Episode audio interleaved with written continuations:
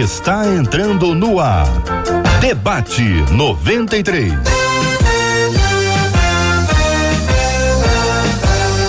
Realização 93 FM. Um oferecimento Pleno News. Notícias de verdade. Apresentação J.R. Vargas. Alô, meu irmão. Alô, minha irmã. Ah, que fala. J.R. Vargas, estamos de volta, começando aqui mais uma super edição do nosso debate 93 de hoje. Que a bênção do Senhor repouse sobre a sua vida, sua casa, sua família, sobre todos os seus, em nome de Jesus. Bom dia, Marcela Bastos. Bom dia, JR. Bom dia aos nossos queridos ouvintes. Mais um dia, mais uma terça-feira. Como é bom saber da bondade do nosso Deus, do poder dele. Você sabe, né, JR, que Deus chama o nome de cada estrela, ele conhece o nome de cada estrela, ainda coloca em órbita com os seus próprios dedos. Por que, que eu estou falando isso? Eu sei que nesse debate de hoje é muito importante que você que está nos ouvindo se lembre, você é amado por Deus, por um Deus tão maravilhoso, tão poderoso, tão estrondoso assim, ele também sabe teu nome.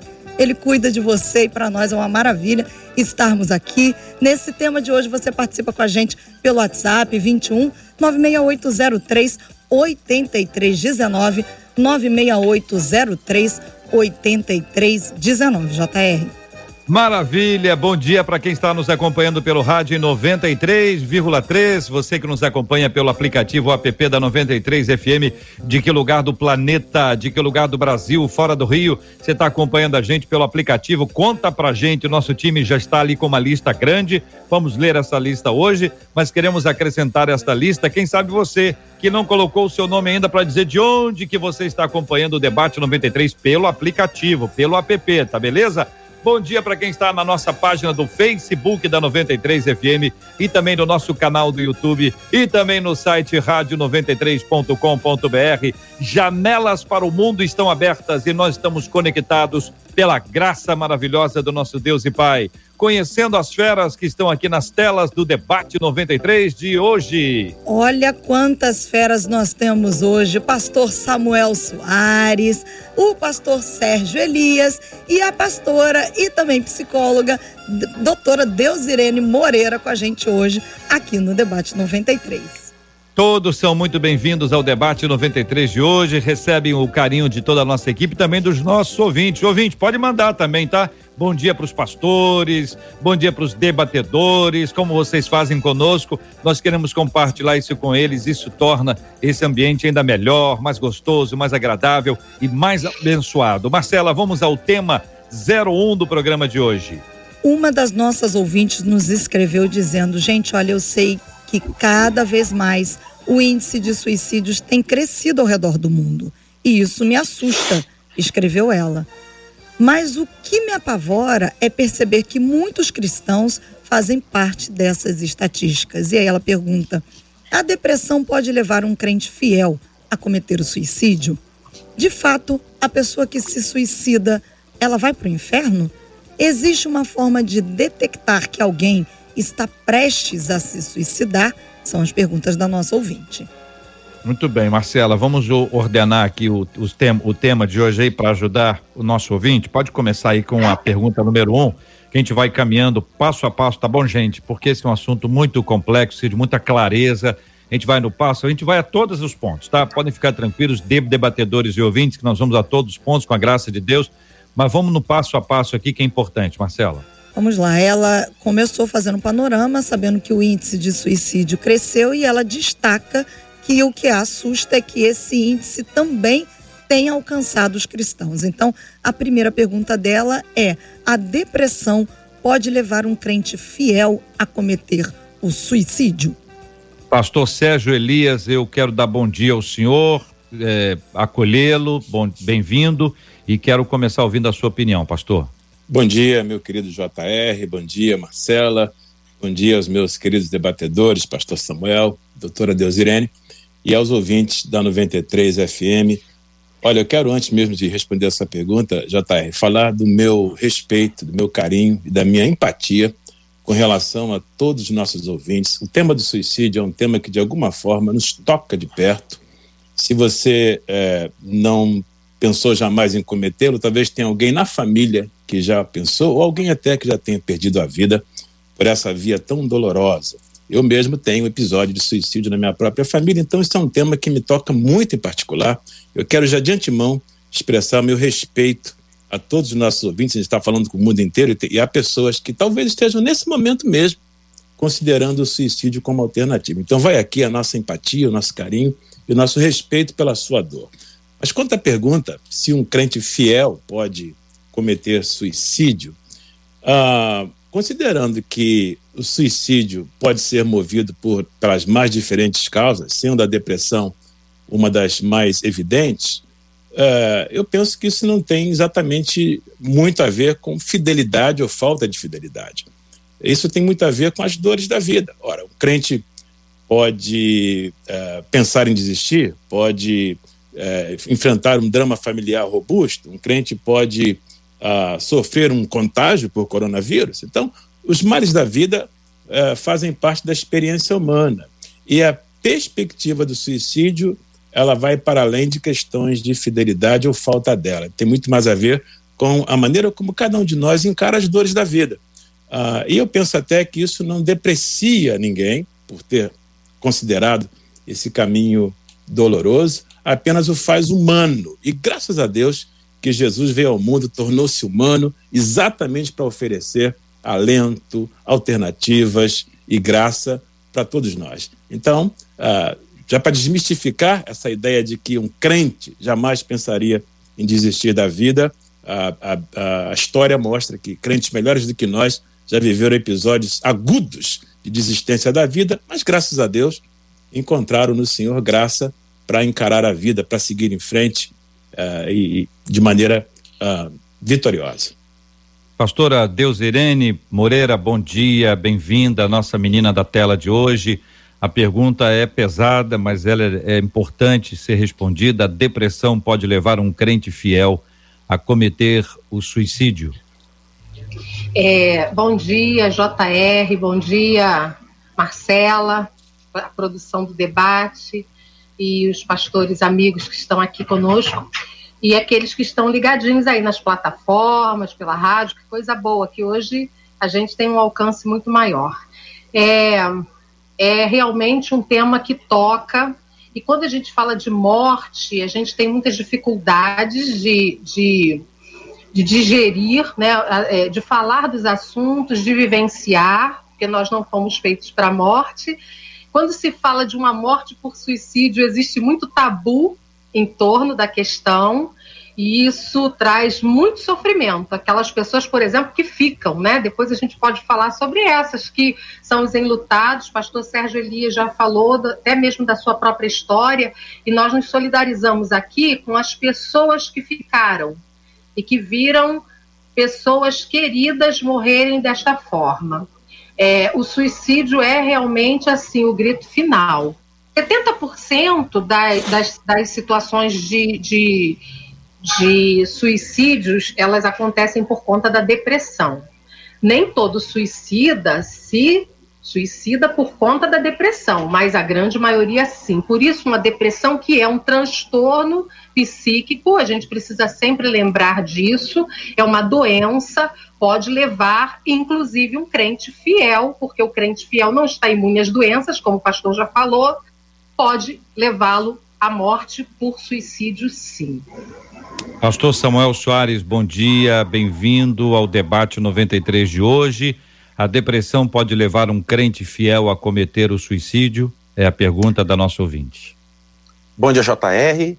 Bom dia aos nobres colegas aqui na mesa e a todos os que nos acompanham pela rádio e também pelas redes sociais. Olha, uh, com, excluindo aqui Marcela Bastos, eu acredito que seja o mais jovem da mesa e talvez por conta dessa juventude, por conta dessa a, a visão de mundo ainda a recoberto pela, pela pouca idade, eu diria, eu uh, discordaria dos meus colegas e eu uh, tenderia a dizer, crendo muito com todas as forças, que eu não vejo possibilidade disso acontecer, pelos uh, personagens bíblicos. Eu, eu, tentei, quando recebi a pauta, voltar meus olhos para a Bíblia e tentar encontrar algum personagem que tivesse passado por algo uh, que chegasse próximo disso. E os personagens que encontrei em situação análoga uh, foram homens de Deus que desejaram a morte por conta desse quadro de uh, de depressão, de entender que era o fim da linha, de entender que não havia mais nada a ser realizado, que a, a, expectativa, a fé havia a, findado. Eu vou citar pelo menos um deles agora aqui nessa primeira fala, personagem Elias, que uh, vem para esse momento depois de ter realizado algo grandioso e de ver que aquele algo grandioso não resultou o que ele esperava. Então, aquele lugar de fracassei e, Senhor, toma a minha vida. Mas eu não encontrei um, nesses personagens nenhuma atitude que seguisse na direção que apontasse para esse tipo de fim, de desfecho. Então eu tendo a afirmar, uh, e por fé, que não seria possível que alguém chegasse a esse ponto de executar, de tomar cabo de sua própria vida, mas sim entendo, claro, que uh, esse lugar do desejo de ver suas forças findarem, terminarem, a ponto de pedir ao Senhor que encerre a vida, sim, me parece que é algo uh, mais próximo de um número muito grande de cristãos. Pastor Sérgio Elias, Deus Irene, fique à vontade para trazer de volta essa reflexão para ver se a gente chega a um consenso. Sim, é, eu, eu gostaria de é, dizer, primeiramente, que nós estamos aqui, esse é o mês de conscientização, de prevenção, né? É de conscientização, prevenção ao suicídio e amor à vida. É, desde 2014 que é, a, a, a saúde mental se reúne para, no Brasil inteiro, realizar políticas de prevenção, campanhas, é, que é chamado Setembro Amarelo, e nós estamos, então, nesse mês, falando desse tema, talvez por isso também hoje esse tema esteja sendo trazido, dia 10, último 10, dia, 10 dias aí, é dia 10, né, que passou na semana, na semana passada, nós comemoramos, então, enfatizamos, né, esse dia mundial de conscientização. O que acontece é que existem muitas pessoas que vivem é, um transtorno. Aí nós entraríamos aqui nas motivações que levam ao suicídio. Mas o que eu entendo que todo crente, ele né, não, não tem nenhum crente que esteja imune a qualquer doença. E existem transtornos que são tão severos e que podem fazer com que pessoas, em um momento de alucinação, em um momento delirante, eles venham tirar sua própria vida. Eles podem, diante de uma, de uma imagem que eles, né, a mente dele é formada por justamente a esquizofrenia seria um exemplo clássico, porque é um ego que foi cindido, dividido, né? O esquizofrênico tem o ego dele, a estrutura mais interior nossa esfacelada. E então, nesse momento, ele não está respondendo pelos seus atos. E então é, existe e, e, existem esquizofrênicos que são crentes fiéis. Eu acredito que sim. Então nós estamos falando de extremos. Nós estamos falando que existem situações que são realmente assim da ordem da, da é, é, é, é a, é a última das, das condições. E nesse sentido existem sim esses casos. Bem, é, esse de fato é um tema. Nós estamos aqui pisando em ovos, claro, né? Dá para perceber claramente que todos os debatedores, inclusive você, JR, sem dúvida alguma, nós estamos todos aqui pamilhando com muito cuidado essa, essa vereda, que é uma vereda extremamente marcada pela dor.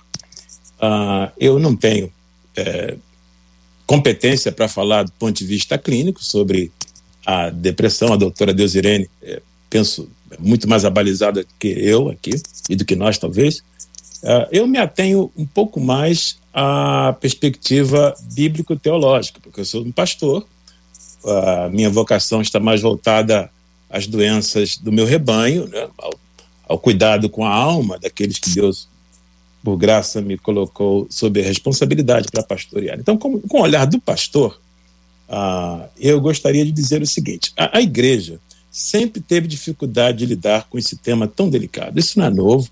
Agostinho já, já começou a se debater com esse assunto já no século IV, ah, e a premissa que os cristãos do princípio usavam para condenar o suicídio no arraial cristão era o sexto mandamento, não matarás. Ah, consideravam que a partir daí, sendo a vida humana otorgada por Deus como uma dádiva a cada um de nós, só ele poderia então recolhê-la. E os sofrimentos da vida, as dores da alma, as dores da experiência humana eram, na perspectiva deles, ordenadas divinamente por Deus. Então, o que o cristão deveria fazer era encarar a dor, era viver a dor e não fugir dela pelo viés do suicídio. E aí, os anos foram se passando, isso não reduziu em nada o número de suicídios, até mesmo entre cristãos, mas no século VII, ah, alguns concílios, como de Orleans e de Braga, tomaram posições um pouco mais austeras contra a prática do suicídio entre cristãos. E uma delas foi a excomungar o indivíduo. Bom, a primeira medida foi é, privar o suicida das honras do funeral. Quer dizer, se um cristão morresse por suicídio, ele não poderia ser honrado no seu funeral. Ele era tido como um, um apóstata, um herege, fraco, enfim. Mas é, a igreja foi além, a ponto de, no Concílio de Braga, século VII, condenar aquele que tentasse suicídio e falhasse na sua tentativa. Ele era excomungado pela igreja. Imagine, o indivíduo já chegou, a, a, como a pastora Desirene pontuou, a, a essa, esse, esse, essa fronteira extrema da dor. Não, não conseguiu se matar, escapou da morte, mas ele tinha que encarar a fúria da igreja, porque ele era excomungado pela autoridade eclesiástica. Mais tarde, na Baixa Idade Média, Tomás de Aquino, então, ah, já expôs que, de fato, o suicídio era deveria ser considerado um dos pecados capitais do cristão. E aí, então, desenvolveu-se essa perspectiva de que se um cristão comete suicídio, ele está eternamente danado, condenado. Parece que a gente vem até hoje digladiando com essa ideia. A pergunta do nosso querido ouvinte vai exatamente nessa direção um cristão que comete suicídio vai para o céu, vai para o inferno? Ah, que se tem, eu, eu entendo, eu até compreendo esse tipo de, de questão, porque o suicídio é de fato assustador. Nós não estamos lidando aqui com, com uma questão leve. Uhum. Afeta famílias, afeta histórias, afeta. Eu e minha esposa até hoje lidamos com o drama do suicídio na nossa família. Né? Uhum. Diversas vezes eu pego a minha esposa triste, aflita, é, é, e eu sei que ela está pensando no seu ente querido, no meu ente querido, que cometeu suicídio há pouco tempo, há menos de dois anos atrás. Então, é um tema pesado. Mas aí, é. teologicamente, é, é, é, é JR, desculpa a minha lucubração longa aqui, eu só diria o seguinte: eu insisto na tese de que, uma vez que o suicídio pode ser cometido numa ponta de uma depressão extrema e que a depressão tem também motivações bioquímicas, genéticas e ambientais, uh, associar isto aí à fidelidade espiritual é muito delicado na minha maneira de perceber. Muito bem. Eu volto a palavra ao pastor Samuel e, e faço aqui na leitura da frase as conexões das palavras, algo que sempre é importante para ajudar na nossa nosso entendimento. A depressão pode levar um crente fiel a cometer suicídio, então eu vou ligar a depressão ao suicídio. O que está entre a depressão e o suicídio é um crente fiel. Então, a gente sabe que a depressão pode causar suicídio. A pergunta agora é se, ainda que seja um crente fiel, no estado de depressão, ele perdeu o controle das faculdades mentais, ele não consegue, seja sob alucinação, seja sob um delírio, algo desse nível, é, perder a concepção de realidade, ainda que seja um crente fiel. E este é, o tom da conversa é esse tom aqui mesmo, gente. Não tem briga, não tem nada. A gente tem que conversar e tem que ser muito, muito claro. forte e claro e, e tranquilo para poder expor, porque isso mexe com o passado, né, com as histórias já vividas no passado, com as lembranças, mexe com hoje, com, os, com o que está dentro da pessoa com relação ao amanhã. Então você imagina bem que ah, não, não deve ser a ideia de que o suicida vai para o inferno que deve levar uma pessoa ao não suicídio. O que deve levar a pessoa ao não suicídio é o Deus da vida. É o Senhor que pode mudar todas as coisas. Mas se uma pessoa não estiver com o controle da sua mente, da sua saúde mental, alguém precisa tomar conta dela. E este é um processo. Este é um drama que às vezes não é uma coisa tão rápida. Podem durar vários anos de cuidados para que a pessoa não seja acometida por esse tipo de coisa. Pastor Samuel.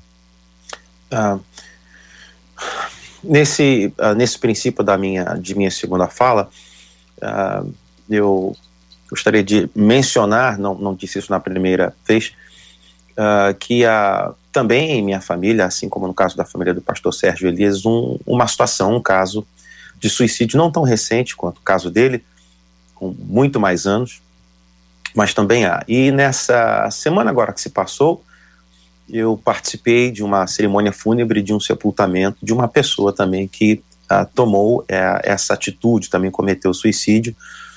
Mas esse caso, agora tão recente, de uma, de uma semana atrás, esse sim era permeado com características citadas pela doutora Deusirene.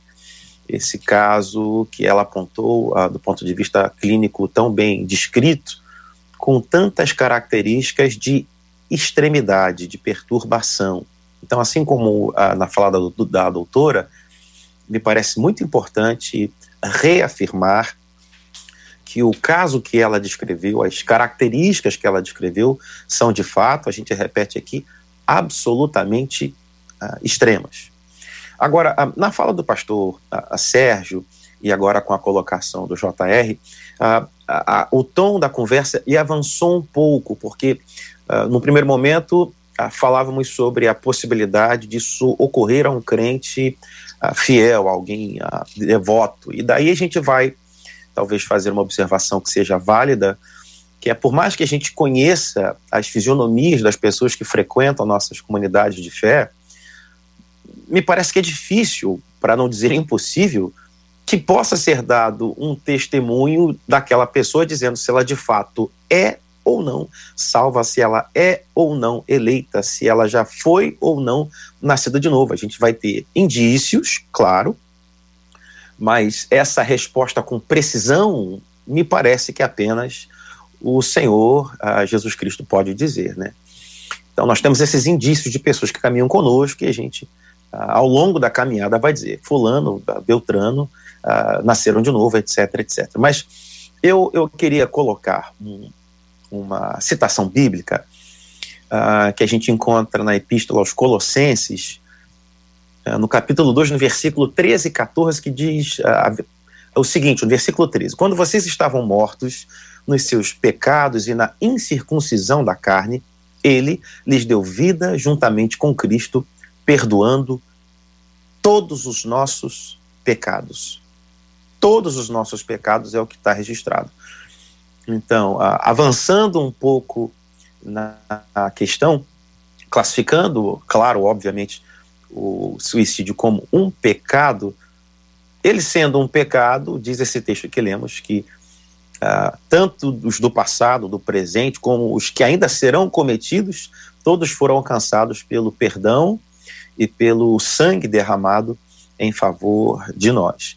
A, a, a grande colocação, talvez para mim pessoalmente, é uh, excluindo-se, excluindo-se o caso uh, descrito pela doutora Deusirene com essas complicações todas uh, de perturbação excluindo-se, ou seja, considerando apenas as pessoas que estão sadias uh, mentalmente, emocionalmente, as pessoas que gostam de suas faculdades mentais, essas pessoas com essa habilidade, com essa característica, vivendo na fé no Senhor Jesus Cristo, cometeriam tal coisa? É aí que eu ponho essa grande interrogação e afirmei na minha primeira fala. Eu tenho dificuldade em crer que seja assim, alguém que seja lúcido, normal, sadio, gozando da fé, da alegria da salvação no coração, ainda que enfrentando um momento de dor, como foi com uh, o profeta Elias que eu citei anteriormente, com outros personagens, uh, tomaria tal atitude? É aí que reside a minha a minha questão, meu questionamento. Considerando o suicídio enquanto um pecado, como tantos outros pecados, eu creio que esse versículo de Colossenses, dentre, dentre tantos outros, nos assegura que há perdão. Uh, não especificamente para o suicídio, mas para os pecados em geral. Senhores, algum, algum acréscimo? Sim, uh, se, pois não, pastor. Você é a menina da, menina da sala, tem toda a preeminência aqui. É, não, até porque, né, como o pastor é, é, Samuel colocou, é, todos os pecados são perdoados, o, o, suicídio é um pecado, porque você está tentando contra a própria vida, obviamente. Agora, nós não. Duas coisas são importantíssimas destacarmos aqui, né? Uma, as motivações, porque isso acho que é muito importante, né? Quando a pessoa é, relata, e nós temos assim, para cada são a cada três a cada três segundos né, existe uma pessoa Uau. tentando o suicídio. Ela escapa, Uau. mas ela tentou. É muita coisa. É, nós estamos vivendo num tempo de adoecimento completo.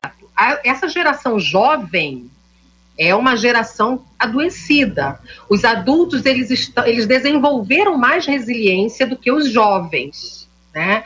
É, e, enfim, aí nós entraríamos numa outra questão, educação, uma série de coisas, né? estímulos mil que recebem, mas enfim, essa geração é uma geração adoecida. A gente tem casos no consultório de automutilação, muitos, né, de adolescentes, e, e, e, assim, eles não querem morrer, eles querem acabar com a dor. Então, aquele que se mata, ele na verdade está querendo acabar com o seu sofrimento, com a sua dor. O que acontece é isso, quando não há essa resiliência, quando não há é, essa, essa, essa é, busca. E aí nós vamos pensar em vários fatores, né? Rede de apoio, a igreja é um lugar terapêutico, o fato de você estar na palavra, na oração, desenvolvendo as disciplinas espirituais, isso tudo vai minimizando, vai diminuindo essa possibilidade. Mas assim, eu me lembrei, quando eu falei, a minha primeira fala foi me lembrando de um caso que ficou conhecido para todos nós, de um pastor nos Estados Unidos, que é muito conhecido.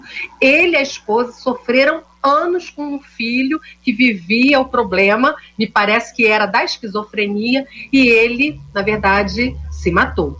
Esse pai essa mãe declaram, era um jovem comprometido com Deus. E aí nós entramos na outra questão que eu gostaria de destacar: são as motivações e a questão do julgamento não nos cabe. Nós não sabemos o que está no coração das pessoas.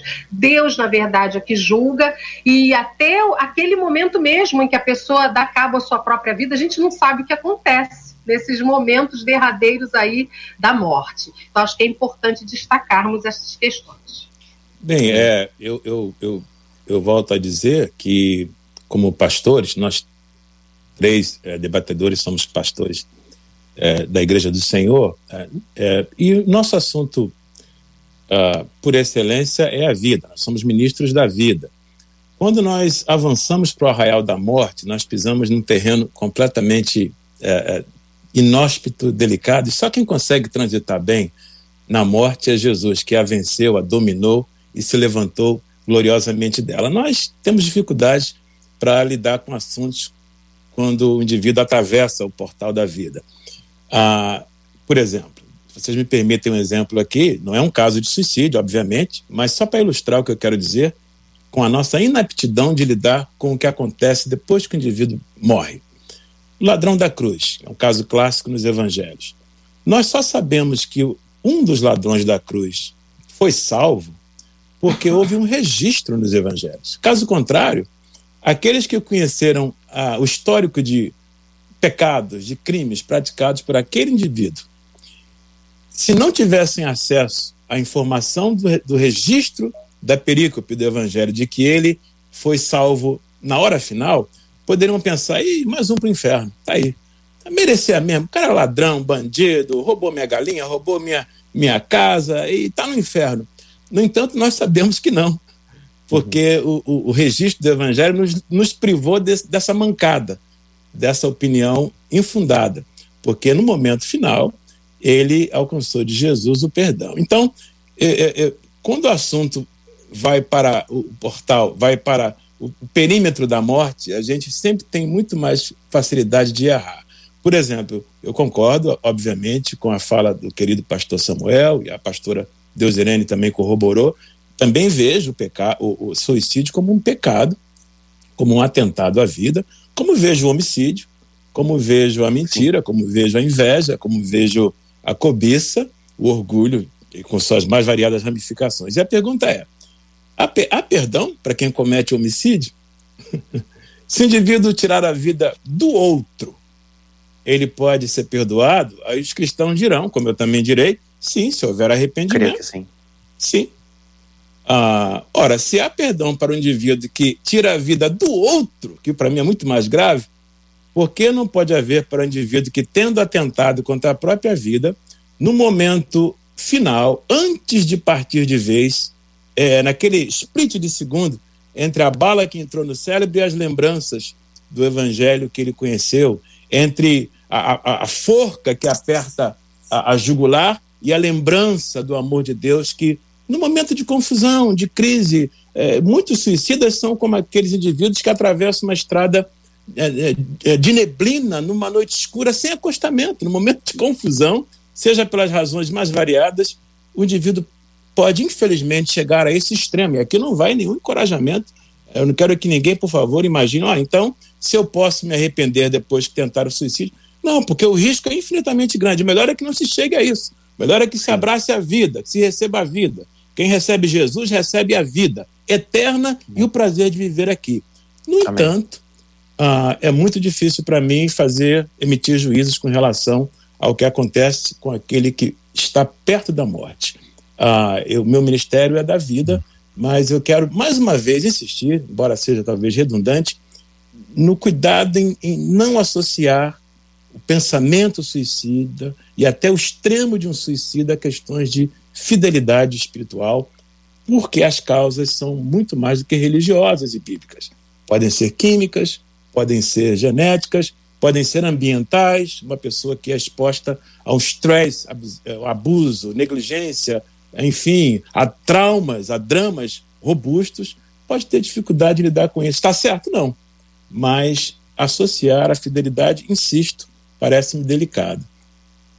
Muito JR, bem. se você me pois permite, não. claro. Uh, apenas para complementar uh, uma fala minha pessoal diante do que temos ouvido, tanto da doutora Deusirene como do pastor Sérgio Elias, a você que me ouve, por favor, eu não estou aqui selando o destino de nenhuma pessoa e, e, nem querendo afirmar o que aconteceu ou não, onde estão ou não, onde passarão a eternidade ou não.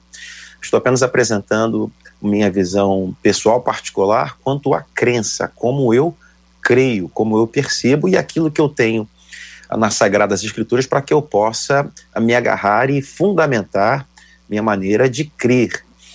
Ah, como, como citei, o texto de Colossenses poderia ter citado outros, creio que da parte de Nosso Senhor, a partir do sacrifício realizado, há perdão para qualquer tipo de pecado cometido, porque o sangue é suficiente, o sacrifício expiatório realizado uma única vez foi suficiente, basta para cobrir e perdoar e apagar uh, os pecados. Então, é muito mais uma questão de uh, crer que alguém que caminha na vida, que alguém que caminha na luz, repito, em, em, em uh, suas uh, melhores ou perfeitas faculdades mentais, alguém que é são, que é sadio, não creio que chegue a isso, não creio que chegue a isso.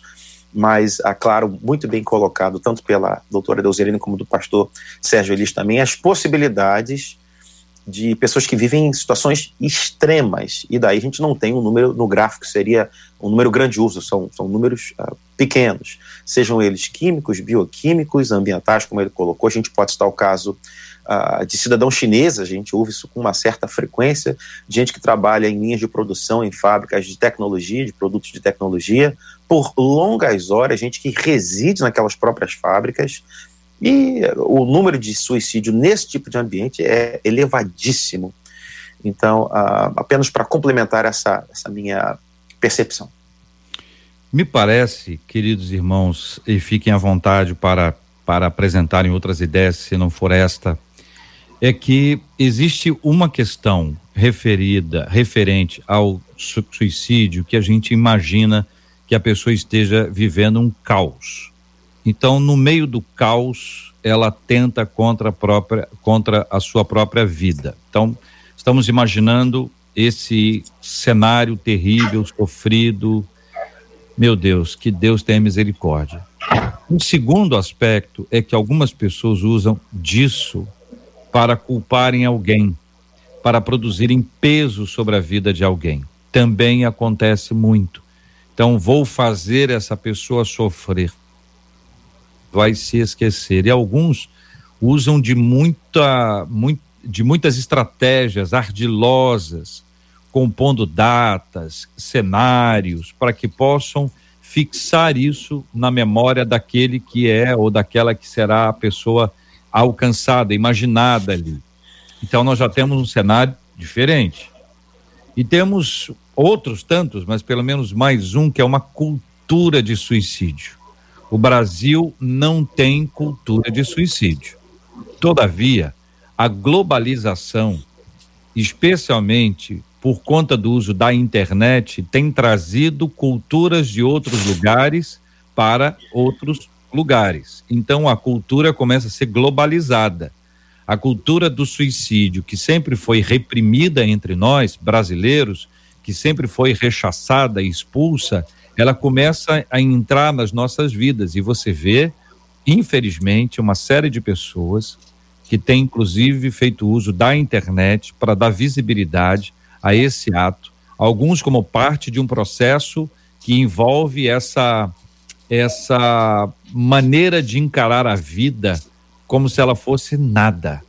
A falta de expectativa, a falta de esperança é muito grande.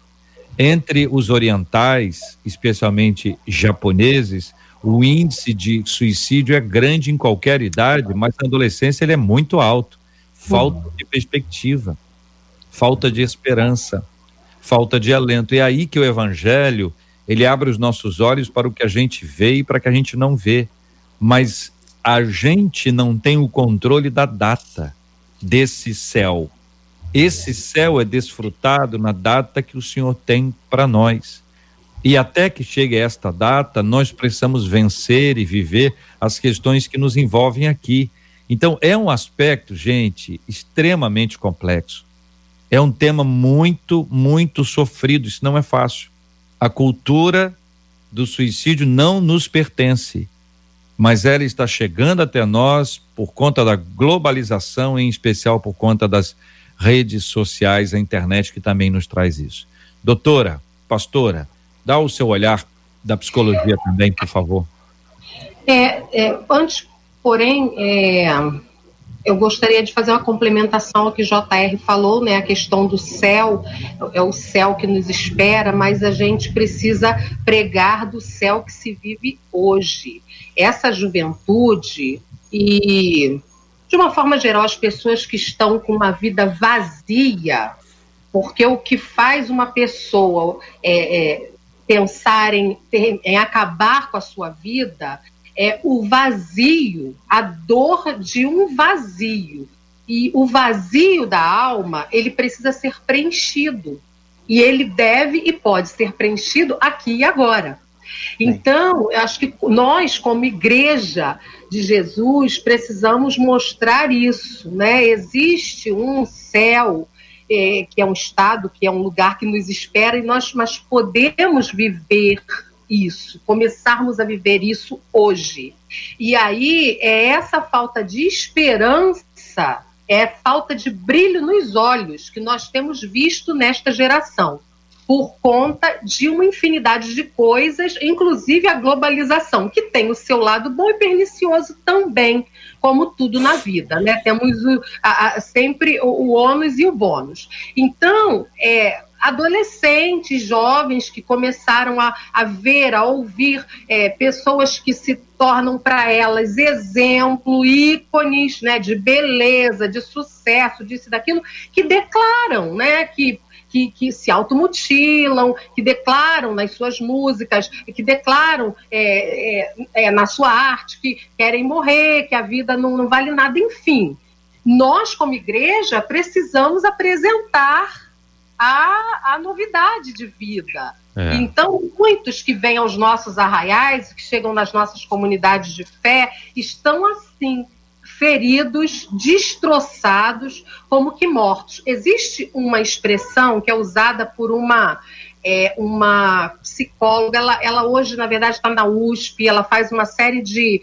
de tem muito trabalho sobre, sobre suicídio. Ela, inclusive, viveu a experiência de tentar suicídio. Sua mãe tentou várias vezes o suicídio. E, e então ela resolveu estudar por isso. Quer dizer, como há, olha como há tanto tabu dentro da nossa cultura. É, os primeiros livros, editoras nenhuma queriam publicar o seu livro. E, e então ela fala de uma expressão que eu gosto gosto de usar, que é processo de morrência.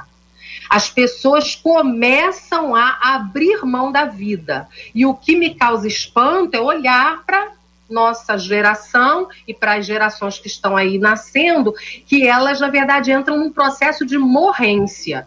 Nós precisamos, com o evangelho, nos antecipar. E realmente, para criança, para o adolescente, falarmos de vida. Agora, enquanto psicóloga, vamos lá as pessoas elas não podem, elas, elas não, é, isso é um mito. Ah, elas, elas estão dizendo que elas vão se matar, isso não vai acontecer. Elas só estão chamando atenção. Todo e qualquer sinal precisa ser levado em consideração.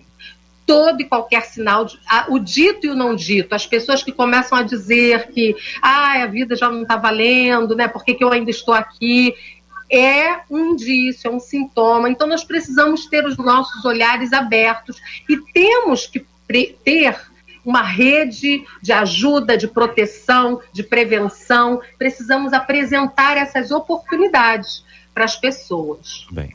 Deixa eu dar uma palavra aqui sobre esse assunto, Marcela, para a gente poder ir para o outro item aí e atender o nosso ouvinte, conforme a nossa, a nossa palavra é o seguinte: o que já foi, a gente não tem como resolver. A gente vai tratar ainda sobre isso. Agora, o que vem, a gente tem como resolver. Então, é não. Não pense nisso. Não dê lugar a isso.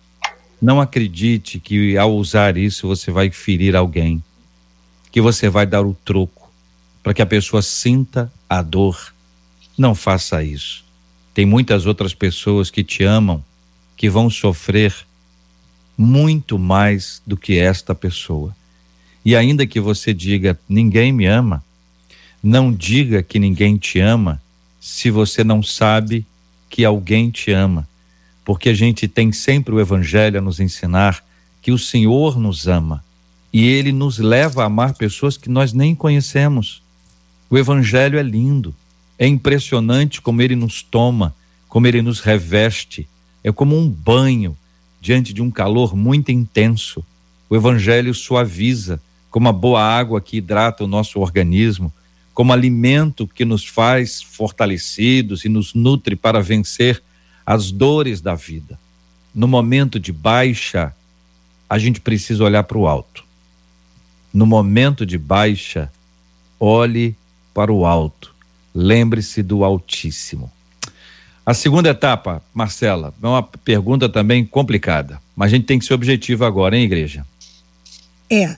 A segunda etapa é: existe uma forma de detectar que alguém está prestes a se suicidar?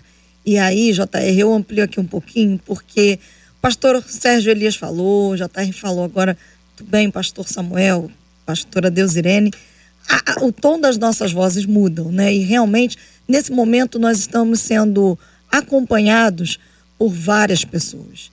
pessoas que já tentaram suicídio, pessoas que vão de encontro a exatamente essa palavra que o JR deu agora, que estão pensando no suicídio, porque estão escrevendo para gente, pessoas que acompanharam o suicídio de entes queridos, suicídios que não deram certo e que começaram a pensar também em se suicidar, pessoas que pensaram, tentaram e foram libertas, mas há muitas que se culpam por não terem percebido sinais e há outras perguntando como enxergar e como ajudar. Pastora. É, eu iniciei, né, no final aí dessa da, da primeira do primeiro momento, é, falando sobre essa questão de que nós precisamos ter uma rede de apoio, acolhimento é a palavra fundamental. Acolhimento, escuta, sensibilidade. O que acontece é que as pessoas estão muitas vezes gritando, é aquele grito silencioso, podemos dizer assim. Elas estão sofrendo, elas estão sangrando, mas nós não estamos dando a devida importância. É, muitas vezes a gente ouve dos pais, a gente ouve de pessoas da família, ah, já não tenho mais paciência, está chamando atenção, ah, o que, que a pessoa quer com isso? Ela precisa é, deixar de julgar. Primeira questão é que nós precisamos parar com o julgamento, nós precisamos ter ouvidos, é, ombros, né, um coração acolhedor, precisamos é, ouvir, é, buscar como é que eu posso ajudar você. O CVV, né, que é o Centro de Valorização da Vida, é o Como Vai Você também. É o 188, é um serviço gratuito que ouve 24 horas com voluntários, são pessoas voluntárias que são é, treinadas para essa escuta. Então, é, hoje nós estamos aqui, o canal está aberto e Marcela está ouvindo já o grito de algumas pessoas. E nós queremos dizer para essas pessoas que existem pessoas que estão prontas, disponíveis para ouvir, para ouvir no sentido de acolher. Talvez você esteja é, vivendo com pessoas que julgam, talvez você esteja vivendo, tenha vivido até agora uma vida com muita hostilidade, com muita dor, mas existe esperança é que é muito forte quando a dor vem, é, a capacidade que nós temos de olharmos para aquilo que está faltando, né, para aquilo que não veio. Mas vamos olhar que existem coisas boas, existem situações que nos fazem prosseguir. E não é à toa, não é por acaso que estamos aqui. Quantas pessoas foram ceifadas agora, por exemplo, na época da pandemia? Mas nós estamos aqui. Então existe uma missão, existe um objetivo, existe algo maior. Nós precisamos é abrir a nossa visão. A dor faz com que nós olhemos muito para dentro. Eu estou convidando você agora a amplia esse olhar, olhe um pouco para fora. E existem pessoas que estão ao redor para ajudar. Sempre vai haver. É que nós estamos, às vezes, é, tão presos ao, ao ambiente em que nós estamos, e isso é tão adoecido, é tão adoecedor, que não conseguimos perceber que há vida e que a gente precisa, então, sair um pouco desse nosso quadrado.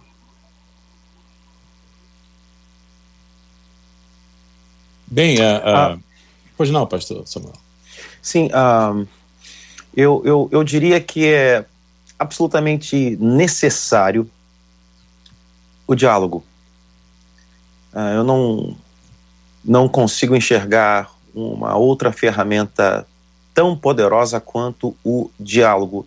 E perceba, uh, digo-se e repito, diálogo, não o sermão, não, não uma não uma aula, não uma palestra, diálogo.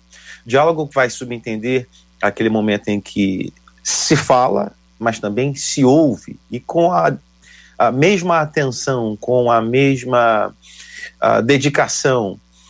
aquele texto tão bonito que eu lembro aqui agora e quero citar: sejamos prontos no ouvir.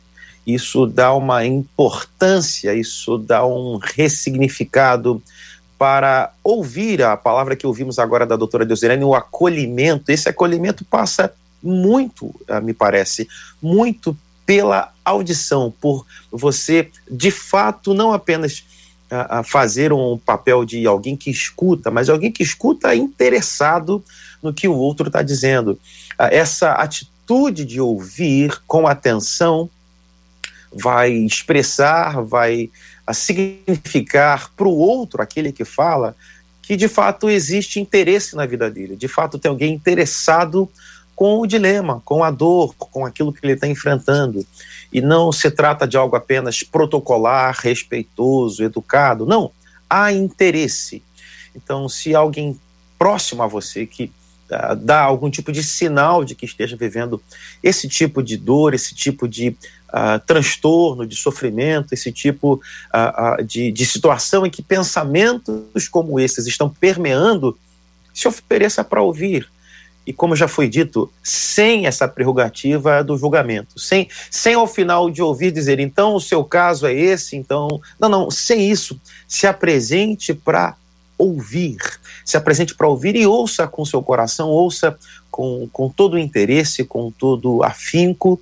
Eu tenho certeza que para um grupo grande, significativo de pessoas, ser ouvido será algo absolutamente poderoso. Ser ouvido e se dar conta de que, de fato, tem gente hoje no mundo interessado naquilo que ele está enfrentando, pode ser para muita gente libertador, pode ser muita gente ah, algo que represente salvação. É, eu uh, é, gostaria somente de fazer nessa minha, provavelmente minha última intervenção, uh, uma, uma uma abordagem talvez um pouco ousada, mas eu, eu vou me atrever a me dirigir especificamente para uh, alguém que nesse exato momento possa estar concebendo a possibilidade do suicídio. O pastor Samuel colocou de maneira extraordinariamente bem colocada a importância da empatia, do ouvir, do acolhimento, a pastora Deusirene também, e eh, eu entendo que as falas dos meus colegas sem dúvida alguma, foram extremamente úteis para responder à pergunta que foi feita: como lidar com os sinais do, do suicídio na vida de alguém querido, alguém próximo. Então, eu não quero ser redundante, eles já cobriram muito bem essa, essa pergunta. Então, eu quero usar essa minha última fala para me dirigir especificamente a alguém que, em qualquer lugar do mundo, em qualquer faixa social, qualquer nível econômico, qualquer nível intelectual, pode estar agora ouvindo esse programa, pensando: meu Deus, ah, é minha última fronteira. Se eu, se eu não receber nenhum tipo de alento, de ajuda ou direcionamento, não dá, eu cheguei no limite. Então, ah, eu quero, JR, é, usar como plataforma a sua fala anterior, quando você mencionou a, a realidade triste da cultura do suicídio, que é de fato uma verdade. Mas eu queria contrapor essa cultura nefasta com a cultura do amor. Eu vejo o amor como o antídoto contra a cultura do suicídio. Eu não estou me referindo aqui ao amor romântico, ao amor das novelas, ao amor de Hollywood, ao amor efêmero e passageiro, ao amor físico apenas. Estou me referindo à versão mais sofisticada de amor que esse mundo já conheceu: o amor de Deus por pecadores como nós. Quando Jesus, Filho de Deus, que veio ao mundo para, despindo-se da glória divina, vestir a nossa realidade tão cheia de contradições, ser um de nós, começou o seu ministério terreno, texto de Mateus capítulo 3, verso 17, afirma que ele foi batizado pelo seu primo João Batista e ao sair da água do batismo, ele foi acompanhado de três fenômenos. O céu se abriu, o Espírito Santo desceu sobre ele em forma de pomba, mas o sinal que eu quero destacar aqui foi a voz que trovejou do céu, a voz do Pai dizendo dele: Este é o meu filho amado, e eu tenho prazer nele. Ora, Jesus não havia feito absolutamente nada de tão significativo em termos ministeriais ainda. Não havia levantado seus discípulos, não havia fundado ainda a sua igreja, mas ele já era amado pelo Pai. E o Pai já tinha prazer nele. Aí você poderá pensar, você que está agora pensando no suicídio, Ora, mas esse é o amor de, de Deus pelo Filho, é o amor do Pai pelo Filho. Pois bem, no Evangelho de João, Jesus vai fazer a seguinte colocação na sua oração clássica pelos seus discípulos: Pai, que eles entendam que tu tens amado a eles como tens amado a mim. Isso significa que o mesmo tipo de amor que o pai tem pelo filho, um amor que não está baseado em mérito, em fazimentos, em ativismo, em realizações. Deus ama você, meu querido, minha querida, porque Ele te ama. Ele não está pesando os seus fracassos na vida. É possível que a essa altura você tenha concluído que ninguém te ama. E eu respeito essa conclusão, embora talvez nebulosa, mas digamos que você tenha chegado a essa conclusão: eu vou me matar porque ninguém me ama. Aqui vai uma notícia para você. Espero uma boa notícia. Deus te ama e te ama como você é, como você está. Não te ama pelo seu pedigree religioso, se você é um crente ou não, se você é um evangélico ou não, ainda que você nem acredite nele, ele te ama ainda assim. E é esse amor que Deus tem por você, que não está baseado na sua beleza física, você se sente depreciado pelos seus dotes físicos, minha querida menina, adolescente, que acha que porque você não, não desfruta de uma característica hollywoodiana de beleza, o melhor a fazer é acabar com a vida. Não, querida. O Pai te ama e tem prazer em você. Deus tem prazer em você. Você que está aí agora com essa agulha enterrada na sua veia, pensando, eu vou, eu vou apertar tudo porque não tem mais razão para viver. Não, não, não. O Pai te ama com o mesmo amor com que ele amou Jesus. Não te ama pelos seus méritos, pela cor da sua pele, pelo seu dinheiro no banco, pela sua origem geográfica. Te ama nos porões do seu fracasso, da sua dor. Deus te ama. Então, o antídoto para a cultura do suicídio é uma cultura do amor. E que nós, cristãos, representantes de Jesus, espalhemos essa cultura. Amemos as pessoas com o amor de Deus, porque talvez seja a diferença entre o fim da vida e o início de uma nova vida com Cristo. Dois aspectos fundamentais. Não se sentir amado, a resposta foi dada não saber o que vai acontecer, a resposta é divina. A gente não sabe o que pode acontecer. Pode ser que você não veja solução, não veja alternativa, não veja saída. E é muito ruim quando a gente não vê saída, porque a gente tem a tendência de achar que pode achar a saída por nossa própria conta. Entretanto, eu quero lembrar você que a Bíblia em diversos lugares nos mostra o que Deus já sabia antes mesmo que qualquer coisa pudesse acontecer. É lindo ver o mover de Deus, o poder de Deus se manifestando na nossa vida. É lindo ver quando a graça do Senhor nos alcança, quando o seu poder se manifesta na nossa vida.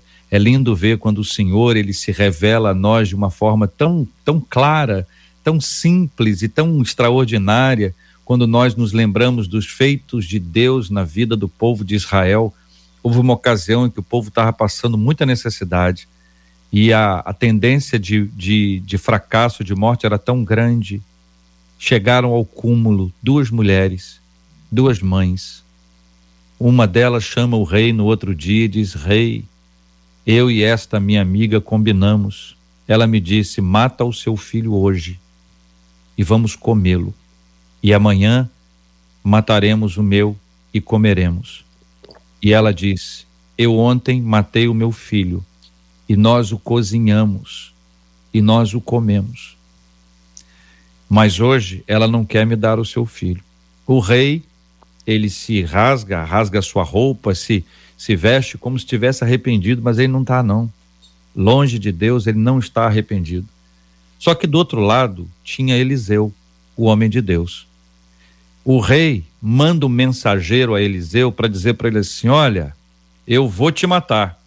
Antes que o mensageiro chegasse, Eliseu, o homem de Deus, disse: Lá vem aí o mensageiro daquele assassino, daquele filho de assassino.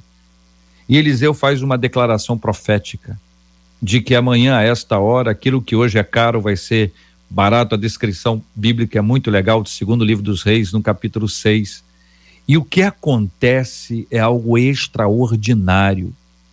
O acampamento dos sírios que estava ali sitiando Sam Samaria para destruí-la e para destruir o seu povo, eles de lá ouvem um barulho, um som de exército, e eles entendem na cabeça deles que é o exército de, de Israel com os heteus e com os egípcios que estavam indo lá para acabar com eles. E eles fogem, deixando tudo para trás, porque eles ouviram o som de um grande exército, só que não tinha um soldadinho, mas tinha o Senhor dos exércitos. Quero dizer com isso para você o seguinte: quando você achar que não tem solução, que não tem jeito, conte com aquilo que só Deus pode fazer.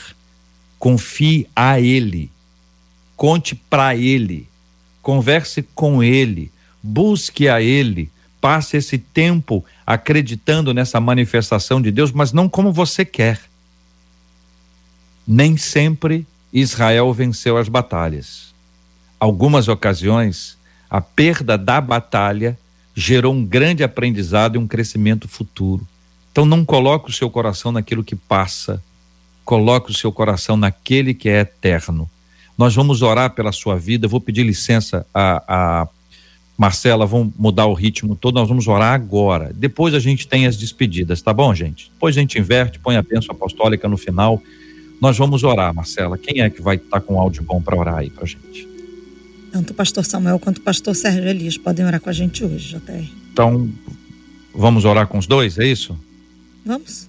Vamos. Vamos orar com os dois. Vou pedir a vocês sejam objetivos em razão do tempo e nesse instante nós vamos orar com vocês dois e vamos pedir que a bênção do Senhor repouse sobre o coração daqueles que estão entristecidos e acreditando que não são amados ou que não têm solução e hoje recebe uma mensagem de Deus. Agora, ouvinte, escuta só.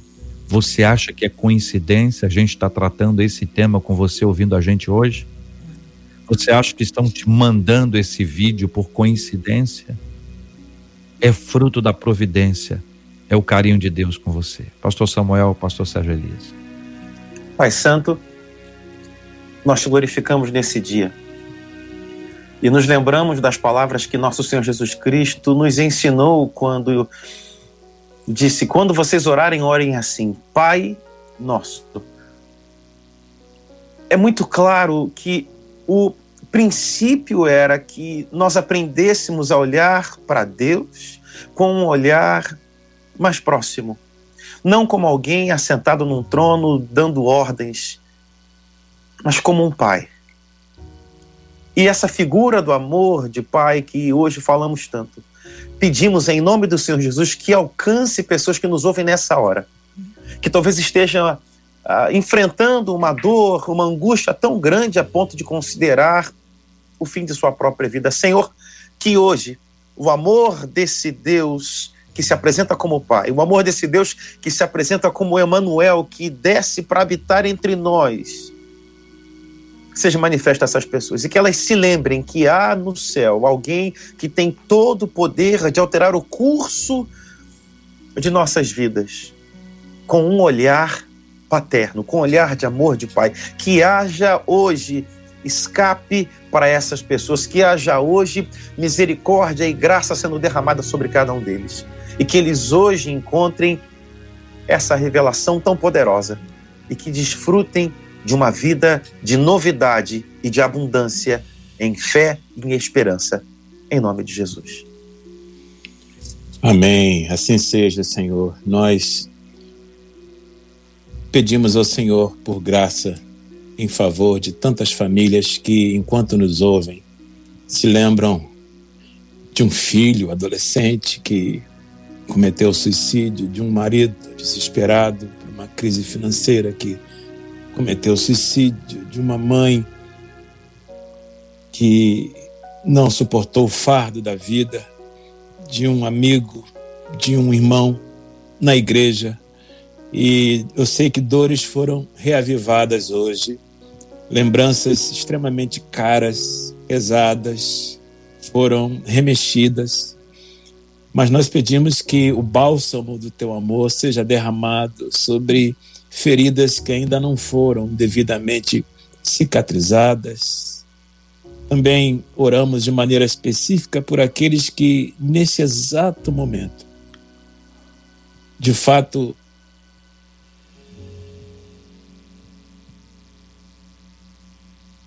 o infinito amor da tua graça que não tem limites. Seja abraçada esta mulher, seja abraçado este homem, seja abraçado esse adolescente com o abraço do Emanuel, do Deus conosco. Que o Senhor Jesus ajude a esses nossos queridos, especialmente os que estão na linha, na reta final, na última fronteira entre a vida e a morte, pelo suicídio, que entendam e recebam o teu grande amor manifestado e revelado em Jesus. E que a partir daí, Senhor, haja uma volta à vida, um desejo de viver e viver a vida abundante que o Senhor prometeu aos que creem em Ti. Que assim seja. Que haja abraço, que haja restauração, que haja cura, em nome de Jesus, pelo viés do Teu grande amor para todos os nossos ouvintes, especialmente para aqueles que estão agora sendo alterados no seu pensamento, pensando talvez de fato não seja esse o caminho que eu deva seguir, que haja uma mudança, Senhor, na direção da vida, na direção da graça de Deus, na direção do perdão e da restauração do Senhor, em nome de Jesus. Amém. Amém. Doutora Deus Irene, obrigado. Deus abençoe. Um forte abraço. Um abraço, prazer estar com vocês. Que Deus nos abençoe. Abençoe aqueles que estão lutando bravamente com os transtornos, que estão se tratando, continuem se cuidando. Um abraço a todos os nossos ouvintes e aos nossos amigos, familiares que estão na escuta neste momento. Maravilha. Muito obrigado, pastor Samuel Soares. Um abraço. Obrigado mais uma vez, JR, aos nobres colegas aqui no debate de hoje da mesa. Um prazer estar com vocês. E a você que nos acompanhou até agora no debate, que a luz do Pai das Luzes brilhe no seu coração, no seu interior e dissipe toda essa nuvem de trevas que talvez tenha tentado roubar seus pensamentos. A vida, a esperança, Jesus Cristo pode mudar a sua vida. Deus te abençoe e tenha uma terça-feira abençoada em nome de Pastor Jesus. Sérgio Elias, obrigado, um abraço. Obrigado a você, JR. Obrigado, Marcela. Obrigado aos meus queridos companheiros de mesa, pastor Samuel, pastora Deusirene. Foi um prazer aprender com vocês.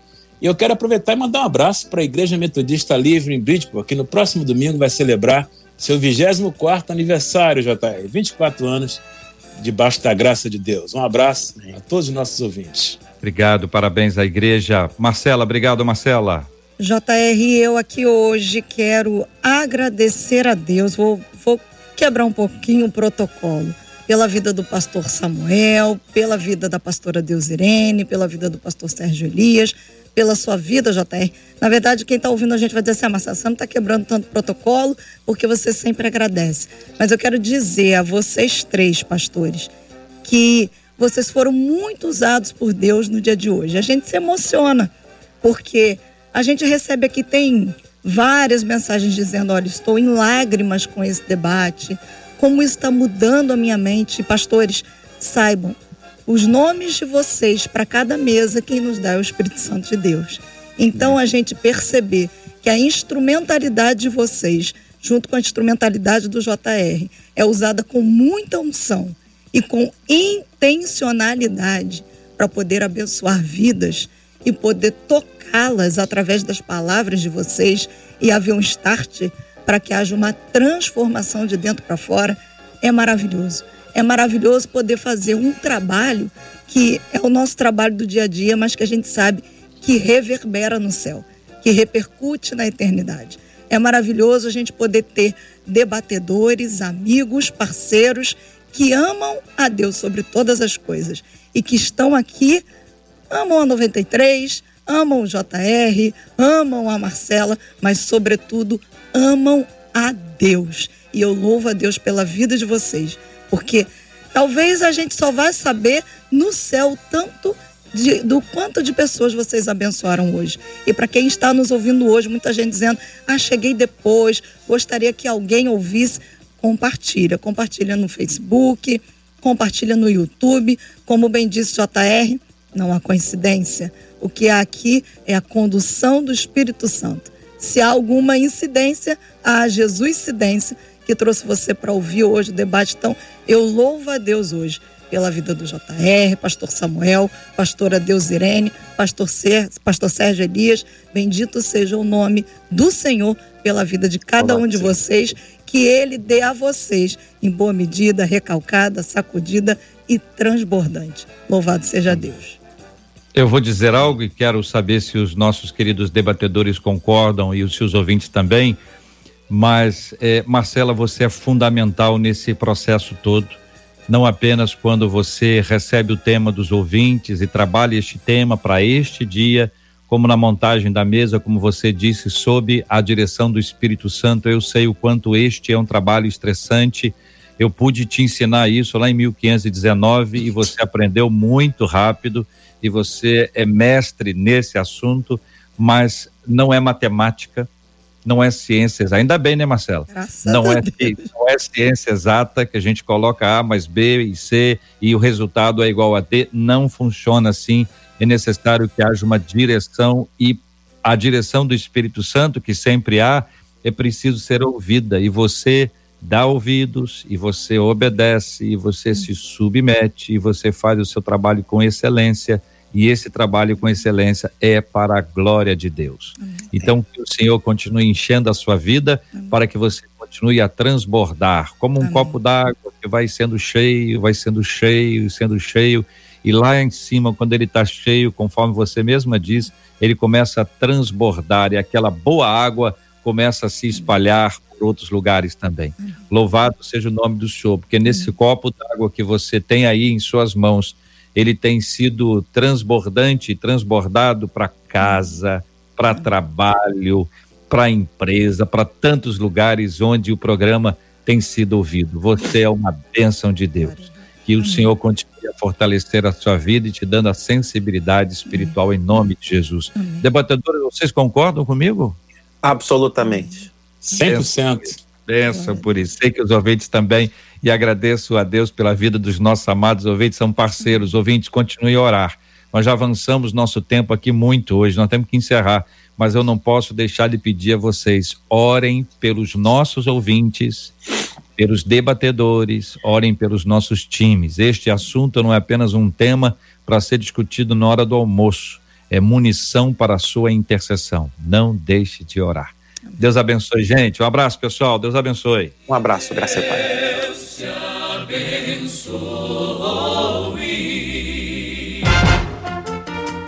Você acabou de ouvir Debate 93.